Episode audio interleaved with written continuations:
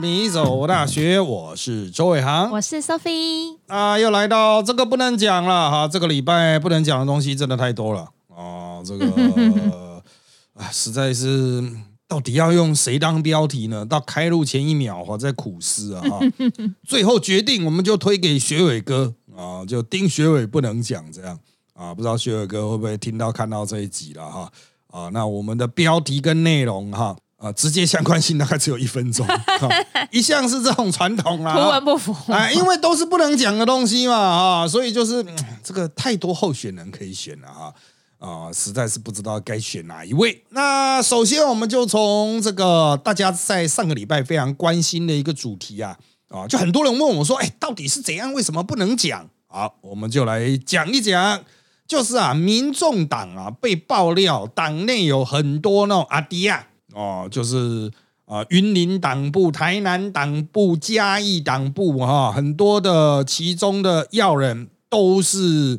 啊，你要讲黑道有黑道背景吗？嗯，黑道就是有点等级太高了，道上人物可是要拿香拜拜啊，结结结拜兄弟这样哈，我们才会觉得是正港黑道啦。那他们是比较偏八加九那种感觉，嗯，啊，就是连道也不太算了哈，就是阿迪亚，我们一般习俗称就阿迪亚打人呐，啊，还有一个这个什么什么把女生拖到养生馆去打，对，有哎，夸张。像这种哈，我个人认为就是不能算黑道，真正的黑道是它会有一个，就像政党一样了，啊，它会有一个内部秩序。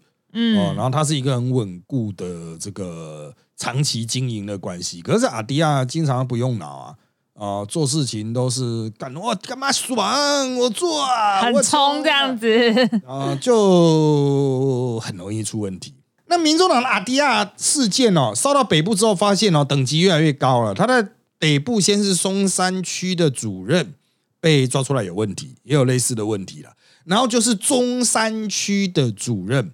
哦，那《镜周刊》就爆料说，这个主任哇，那个很有背景哦，是洪门的啦，哈，这个啊兄弟很多啊，哈，认识的兄弟很多啦，在调通啊，调通就是呃中山北路林森北那边吗？应该是说哈，你市民大道往北有一区嘛，就是很多教堂那区，就是天津街嘛，啊，就是从行政院开始啊，大家先知道行政院在哪里。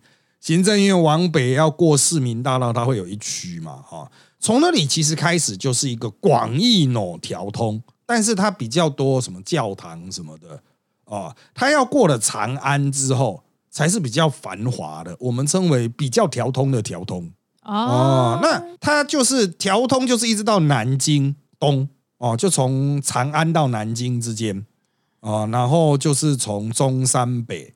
然后另外一边就是天津街，一直跨到另外一边的路上，这样子就去夹区夹出一个区块。那林森北不止这一区啦。林森北还有过了那个十四十五号公园，再往北边的部分，那也是林森北啊。就是林森北其实是更大更广义的一个区域。但你说靠近圆山那边吗？它也没有到宪兵那么远 它的繁荣区块可能还是就是到民权、民族、民权，没有到民族啦。到民权应该是没有问题，就是它的繁荣区块啊，民权前后。但是呢，调通就是真的比较难编，靠行政院，所以它是很多立法委员啊、立院记者、行政院、行政院官员会去的啊，喝喝小酒啊，聊聊天的地方啊。那你会说是特种？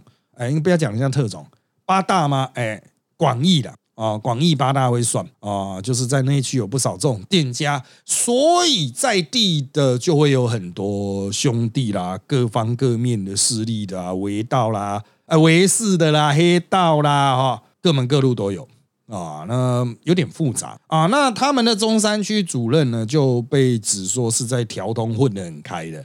停车都不会被拖掉啊什么啊啊！不过停车后来他们有说有了被开两次罚单，特别澄清了。好，那这个为什么会讲到这个陈大业呢？因为啊啊，后来我在突发奇想上说有一个名嘴说他不敢讲这个议题哦，不敢讲这个人啊，那我就在节目啊就直接讲出来啊，有名嘴跟我说哦，他不敢讲这个陈大业啦，这样子啊好。我把它稍微厘清一下哈，这个不敢讲，陈大业就是上义夫啊，因为张义夫很常去调通喝酒哦，所以呃，这个这样李正浩也很常去了。好，我把时间轴重新整理一次啊，所有时间轴，这个陈大业其实不是重点，我认为他就是一个维世仔啊，地方上会很开的那种维世仔这样子啊。当然很多人一定会说，哦，他有多凶啊，多会砍人，多会杀人呢？这个我真的不知道，但是就我的认知，他就是个维世仔。呃，那他有有在搞狮子会啊什么的，反正就是在地方上混得很开的文人那一种嘛。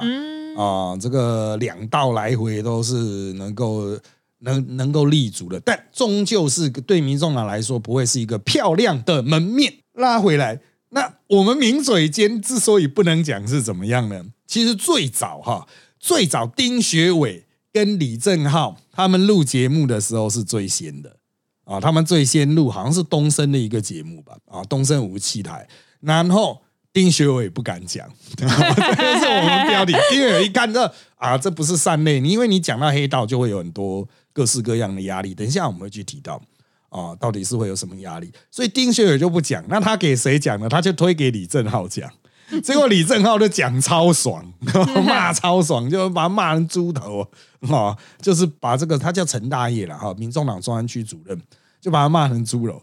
好，那李正浩讲讲讲骂骂骂骂很爽之后，哦，丁学伟才跟他讲说厉害啊厉害，他没有包袱，对不对？好，同一时间稍晚，我在录年代向前看，然后就是要排要讲这一个，那这个。别人在讲的时候，我记得我是没有讲到什么。别人在讲的时候，上一夫就悄悄的在那个他的 rundown 上写说：“这个人他不敢讲 啊，就是他他才不敢讲这样子。”所以到了突发奇想呢，啊，就是在晚通当天稍晚的录影啊，因为前一个录影大概三点多到四点嘛，突发奇想是之后啊，大概四点半啊五点开始录。当天稍晚的录影呢，丁学伟我都已经到了。啊，丁学伟我都已经到了。那在路突发奇想的时候呢，讲到陈大业的那一节是由丁学伟先讲。丁学伟先讲，王义川在接棒。这一次，因为前面已经有李正浩，就是丁学伟在前一个节目啊，已经碰到李正浩讲了嘛，所以他认为时间序上八点已经有人先骂，这个十点播出的节目他都不用怕，所以他就骂很爽。然后他骂很爽之后，王一川又继续接着骂，骂很爽。然后后来才是我录啊，然后轮到我录的时候，我一开始就讲说啊，今天有名嘴跟我讲说他不敢讲啊，然后前面。两个丁雪王一川说靠腰啊，你唔扎讲，我，就故意做效果了哦。其实他们都知道啊，那是大家效果做一做，然后他们就要讲是谁是谁啊。然后那个丁雪说啊，反正李正浩刚刚已经讲了啊。然后他说是陈东豪叫你不不要讲了嘛哈。我当时没有讲上一夫了，但实际上就是上一夫跟我讲，他是用写的，写说他这不能讲。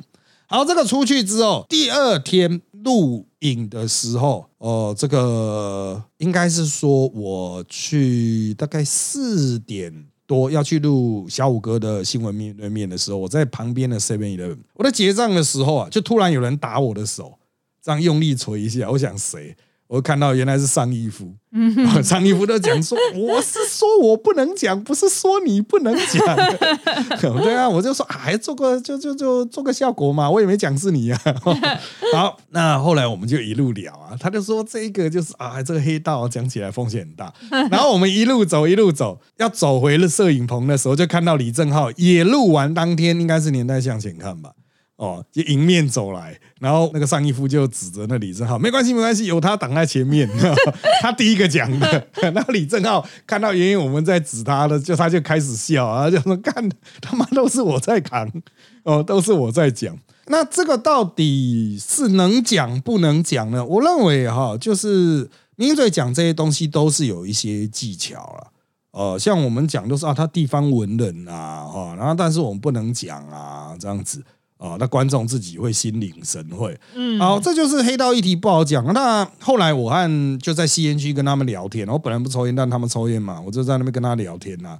他们就讲分享自己就是讲黑道议题出事的，哦，就上一副讲不知道是他自己亲身的故事，还是所谓的强者我朋友啊，哦，就是有很多故事就是强者我朋友，虽然我朋友就是我，但是我都说是我朋友 啊，强者我朋友就是上一夫他说有个朋友。啊，之前讲黑道的事情，结果呢就被黑道找人教训。那他就是被教训之后，就去这个跟那个大哥嘛，就是因为他讲到那个大哥级人物嘛，然后就被教训。他当然会觉得是大哥找人教训他，所以他就请人去跟那个大哥哦，就是跟大哥见个面啊，赔个罪这样子。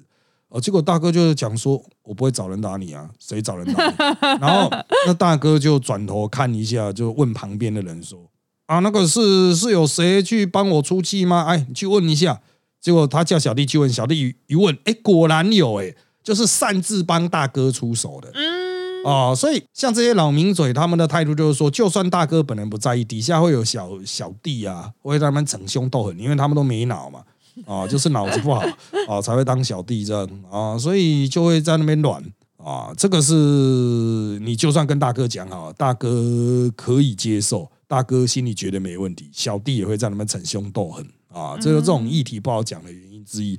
再来就是李正浩他有提到，他之前不知道讲谁哦，好像是因为太多了，民众党的那种阿迪亚太多了。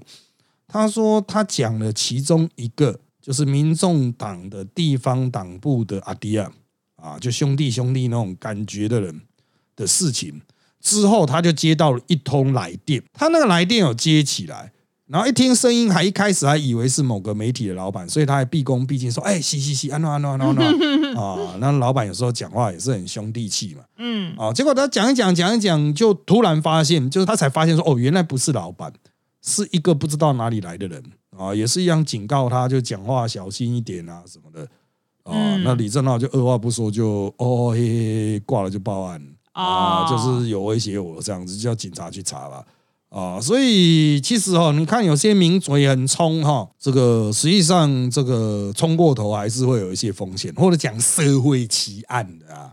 他们觉得被曝光了什么秘密吗？还是其实都是大家公开的秘密？你要把它讲的很像英雄啊。啊，那种大哥级人物都希望你把他讲的很像英雄，很英雄气魄啊，悲剧英雄。你把他当成讲的很不堪的话，人就别送啊。你给他讲成都是他妈的哇侠义精神，人家就爽啊啊！所以这个其实讲这个有技巧了，因为我不是社会线，我跟这些人都不认识你，我所以我不会被分配到这种内容。干，我全部都不认识，我要 Google 才能讲 啊，那 Google 也很难讲了。啊，所以我比较不会有这种风险，但社会线的都会有，像学伟哥就是社会线出来，所以他对于拿捏这个尺度哦比较厉害。对啊，因为人家是真的有枪的呢。那学伟哥说有一次碰到一个也是来回于黑道和政治界的啊，远远看到就说：“哎，丁学伟过来呀！”他就过去啊，来，因为对方也喝醉吧，可能在吃饭的场合碰到，喝醉了就去跟他抱抱啊，就一抱呢，前面都是硬的。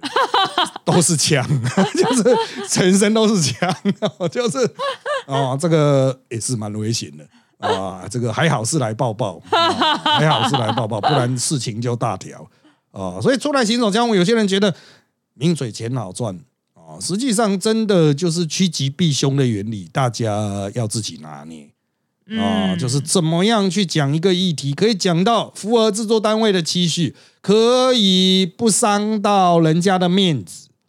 哦，又能够这个传达出某些正面的意向，比如拍楼唔谈行啦，这种对，哎，真的哈啊，看技巧啊，所以很多人都讲啊，名嘴不就是 Google 的东西拿去念一念啊？我今天拿一张 Google 纸给你念，你念得出来吗？你念的会不会给人家 biang biang 哦？这个技术啊，啊，技术。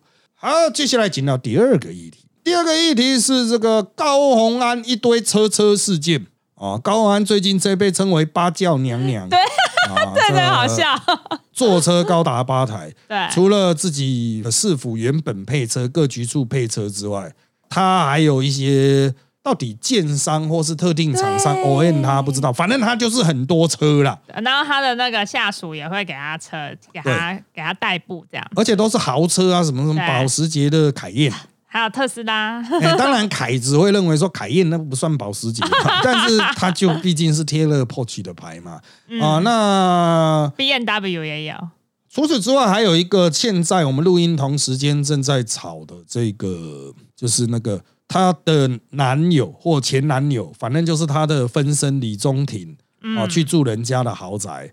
啊，那这个豪宅的这个利益关系其实跟车子很像，都是人家可能会有涉及一些利益相关的人去提供的啦。人情啊，嗯，那不管怎么样哈，这个事情到底可不可以呢？我只能很直截了当的跟各位说，答案就是不可以的。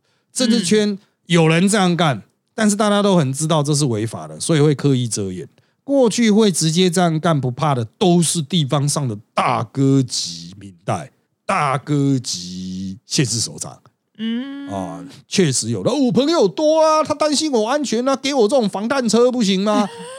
呃，其实是不行啦，哈，只是大家都知道他就是兄弟啦，啊，那哪能怎么办呢？地方上就是我们经常讲过了浊，哎，不是浊水溪，过了淡水河就 就没有王法了啊。可是高鸿安的形象就不是这个样子的。啊，他毕竟是比较这个先，就是比较进步一点的形象嘛，比较年轻一点的形象。如果你是一个说挖土的形象吗？我刚才在想是土拨鼠的形象，挖土机。对，那那这个这个案子哈，基本上就是挂定了啊。讲白了就是挂定了。那当然，他还是会有后续的发展啊。不过就我们所知，是因为涉及了太多利益相关的人。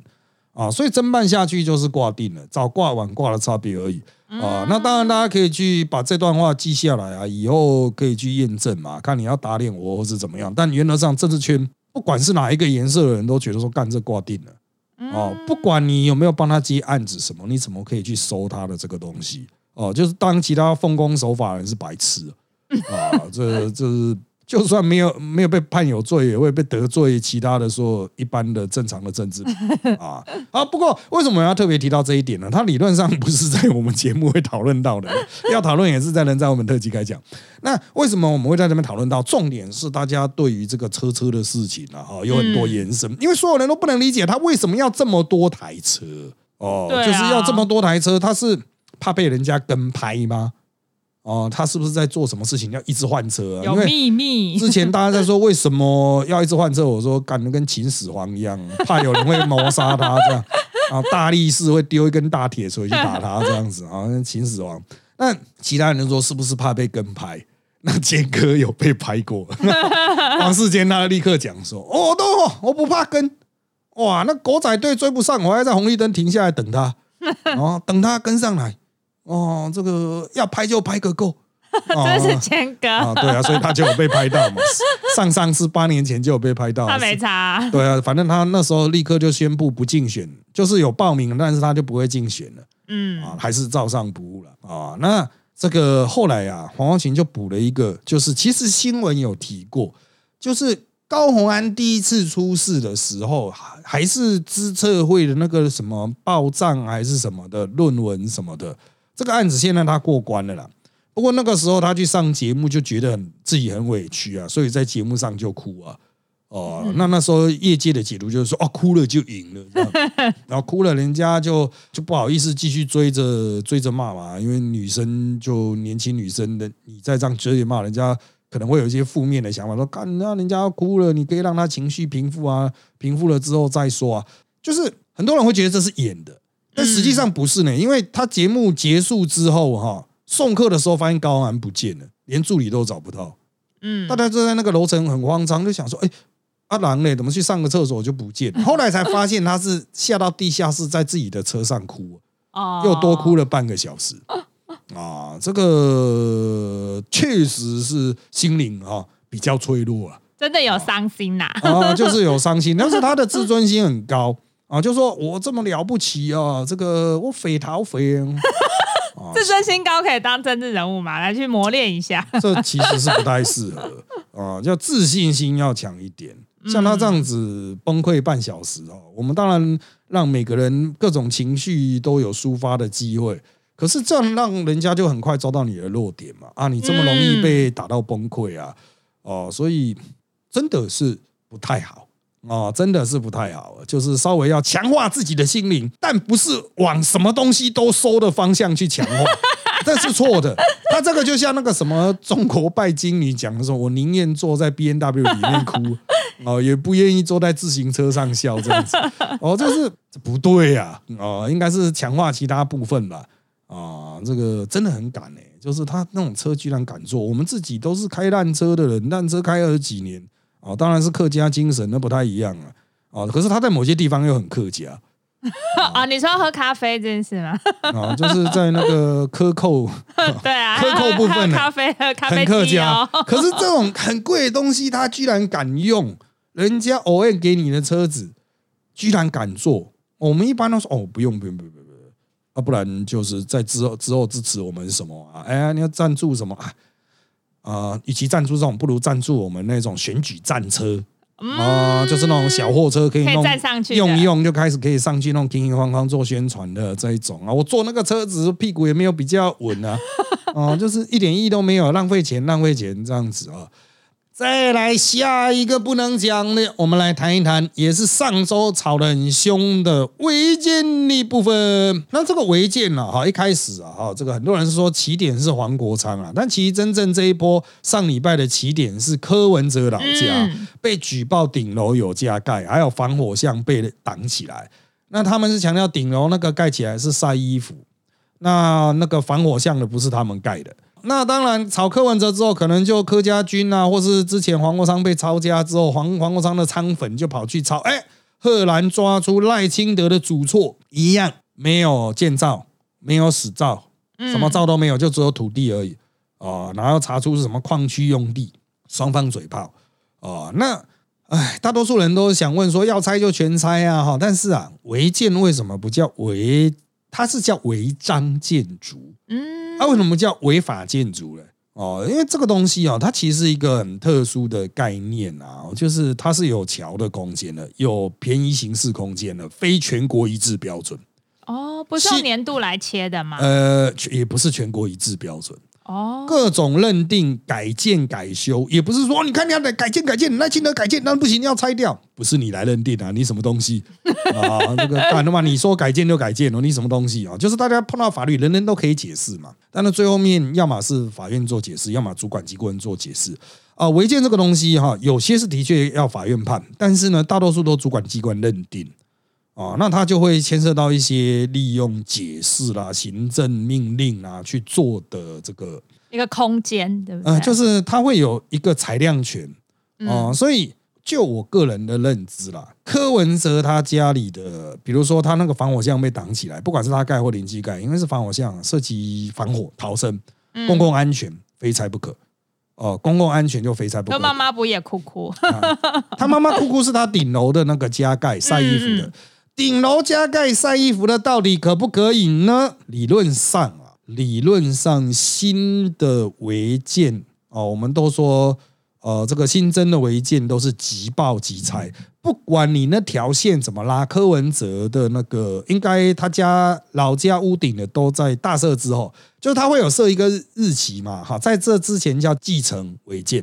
就是已经在那边啦，哦，实在没有力力气去拆啦，所以我们之后出来的拆好不好？啊、好，那这个就是牵涉到很多没没嘎嘎啦，啊，就是包括地方议会也不希望你在那边拆违建啊，所以他会把违建大的拆除大堆的预算删掉，啊，那就没办法拆。啊，但柯文哲那个呢，叫做急报急拆，他老家呢应该是急报急拆，除非他家的容积率没有盖满，当初盖房子的时候就剩，他还可以再去补补造哦，就去把它补满啊，这个都很技术性的问题啦。但是实际上要怎么判断呢？真的，大家拿着资料去现场看，所有相关的单位一起去现场看，这叫会刊，然后现场大家签字哦，就确定这一个的处理方式是什么，那就会产生法律的强制力了。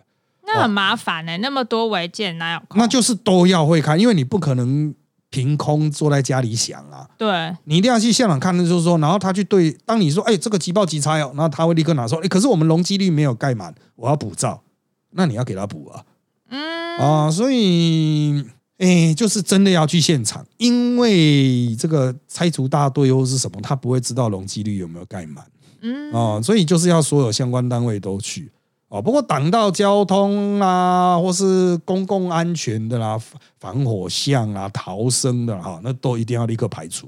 嗯啊，这个是必然，因为它有急迫性嘛，真的烧起来，人家跑不出来啊，你也逮起多掉嗯，啊。那至于赖清德他家那个是不是违建？哎，完全不一样的东西耶，因为他家真的超老旧的，啊好像在六十年前就有嗯了。那如果是六十年前就有，那么就会有一个，他们说在民国七十年，新北市旧台北县有设一个大社企，就是呃，民国七十年以后才有去管制，所以在那之前呢，只要已经存在，确定有一个建物在那边，都可以来报合法建筑啊。那报合法建筑之后呢，民国一百年有说合法建筑，就是如果要改建新建又是违建，可是它改建新建是在民国九十二年哦，离一百年有差距，所以就法律上来说啦。就是他可以去补造，然后他的改建应该不会有事。就现有规章来说，哦，就现有规章以及行政命令来说，应该不会有事。但真的有没有事呢？一样，我们带所有资料，什么空照图啦，什么的哈，所有人去赖清德他老家现场看，然后大家签名去做成一个结论，就是去现场开会最准。嗯，会看这样，就是会看，一定要。哦，一定要，所以真的也是只有去现场才会知道。那你只要哈坐在家里在那边讲说，哇，他这个一定要拆，或啊，他这个一定不用拆哈，嘴炮啦，政治斗争啊，这个就是政治斗争，要么就是纯嘴炮，死在那边硬护航啊，要么就是通通都拆呀，通通拆，有种通通拆，哎，我就偏不要啊，老子就不拆，哎。啊，所以你不拆我不拆嘛，敌不动我不动啊。但是我认为，就我正常的，就是我们处理违建处理那么多年了哈，柯文哲那个拆掉的机会比较大。嗯，啊，赖清德要不要拆，真的是随他啊。我是建议啦，哈，这个我在很多节目有建议，就直接打掉，反正那个不要不要多少钱。嗯，打掉之后是第四他了嘛，再申请重盖，可以起更气派的。而且打掉的时候，他也可以去作秀啊！我讲很多次啊，那可以作秀，就是我爸爸妈妈祖错啊，充满的回忆。小时候这个还认不得人，爸爸就过世了啊。后来妈妈抚养我长大，可以在那边演讲啊。最后我就搬走这一块砖头，当做对爸爸妈妈最后的纪念啊。这样子你看。马上他的选票再多十趴这样子冲出来，你把他剧本写好。他有种整栋拆掉，你是他妈谁敢整？其他人谁会整栋拆掉？不可能啊！我跟你拼啊，直接把你碾爆啊！啊！但是我想最后面他们应该就是你装死我也装死啊，大家来装死啊！嗯，啊，就是四缓则圆，没有必要煽情成这样啊。不过，哎，他那个旁边地很大呢，他把现在旁边他把它弄成一个凉亭小公园的那种感觉呢。嗯。所以他那个整栋打掉，他真的要盖起来，你去申请那个使用分去变更是可以的，因为那边已经不挖矿了嘛，哦，所以他原来是矿区，他现在去变更，我觉得是 OK 啦，哦，那就看赖清德是你要朝这个正常台湾人的路线前进，就是 房子盖得漂亮一点，还是就说算了算了，哦，就是这个就 pass 过，反正要当总统那差，理论上还真的是这样啊，要当总统真的没差。好的，那当然，这个最后的一点点时间了哈，我们来聊最近直播又进入战国时代，新的战国时代就传统媒体也纷纷开始开直播，运用传统媒体的资源，像陈林官就要开新的直播节目哦，那已经好像已经在 run 了吧？哦，就是他有新的 YouTube 平台，然后他现在就会卡到我们录影之前要去的时候都要在外面等啊，因为他在里面直播还是怎么样。还是在录影，就是他要去他同样的制作单位的人制作的 YouTube 节目，就是用年代向前看的制作团队吧去制作，应该是这样了，因为人都是差不多的吧，就是比较编制比较小，比如说只有一机或两机摄影机啊，然后来宾就一个或两个。啊，那当然，他这样就真的很潮，嗯啊，像那个原本他就有什么健康好生活还是什么，礼拜三早上录影，所以他每次都说我快死掉了。礼拜三去录影的时候，我快死掉，我已经录了三个健康好生活，然后刚刚又录了一个新的直播节目啊，YouTube 节目，现在来录你们，我快死掉，大家赶快录一录这样子啊，就是每天都说自己快死掉了，可是他才大我一两岁而已，他真的很累。对啊，就是我看他也没死掉啊，看起来都很正常。然后他就一天到晚在推销，因为他主持健康好生活嘛，他就就是我们跟名嘴推销啊，你有糖尿病，你要吃什么？养生啊！哎，你要看什么？我可以介绍你去看什么？看什么啊？你你你你要看什么？我看你的怎样怎样啊？这个后来就是有一个原来柯文哲的做网络帮柯文哲做网络的 Grace 啊，吴静怡，他现在也开始当名嘴这样子啊。那一天好像就是聊聊，就是说，哎，吴静怡你要怎样怎样怎样的？那吴静怡就说，我现在只需要减肥。啊，而且要作者也可以减肥的方法。然后吴静怡就是讲讲，还拉陈敏凤下水，说：“哎，陈敏凤，我要跟敏凤姐一起啊，看有没有一集专门做作者可以减肥那一集，我们就去这样子。我看陈敏凤说看到底关我屁事，为什么烧到我身上哦？就是其实抿嘴真的做的时间太长啊，很多人的这运动量是不足啦。哦，我是比较足，因为我是走路去露营的。”啊，或者骑来不及我就骑 U bike 走，不然就是走路这样子啊。所以我的运动量还算是有维持住。呃，可是其他人真的到处搭计程车，哇，全部都是开车，真的坐太久。我所以我就觉得说这个行业哈，到底，唉。到底难难道真的要去做作者也可以减肥？可以啊，这个我也要。对啊，这个这个好像感觉没有搞头的啊。可是干这会医疗行为啊，这医疗行为会出事吧？我们卫福部气量非常狭小，动不动都罚你三五十万呢啊！开什么玩笑？好，讲完这个减肥的部分啊，我要补前面有一个脉络，因为网络上有人问了哈，就是呃那天王毅川在讲民众党的那个什么黑道的时候啊哈。我和杨宝珍在旁边笑得很爽，这个是真的吗？啊，我可以告诉你很肯定的答案是真的啊。杨我我当然可以笑很爽，因为关我屁事嘛。哈，我又不是他那个党的啊。但杨宝珍是民众党的发言人，他有没有笑呢？有。所以 呃，这个王一川在骂那个民众党说里面一堆黑道阿迪亚的时候哈，杨宝珍本人都觉得很好笑啊。所以我就听到他在旁边一直咳咳咳咳咳咳。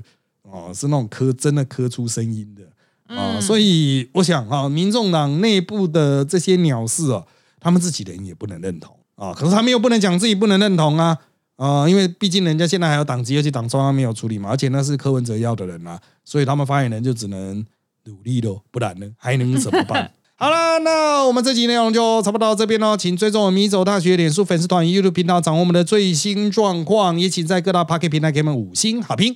有意见也请在 YouTube 米走大学留言，让我们知道。谢谢大家的收听，那就在这边跟大家说拜拜，拜拜。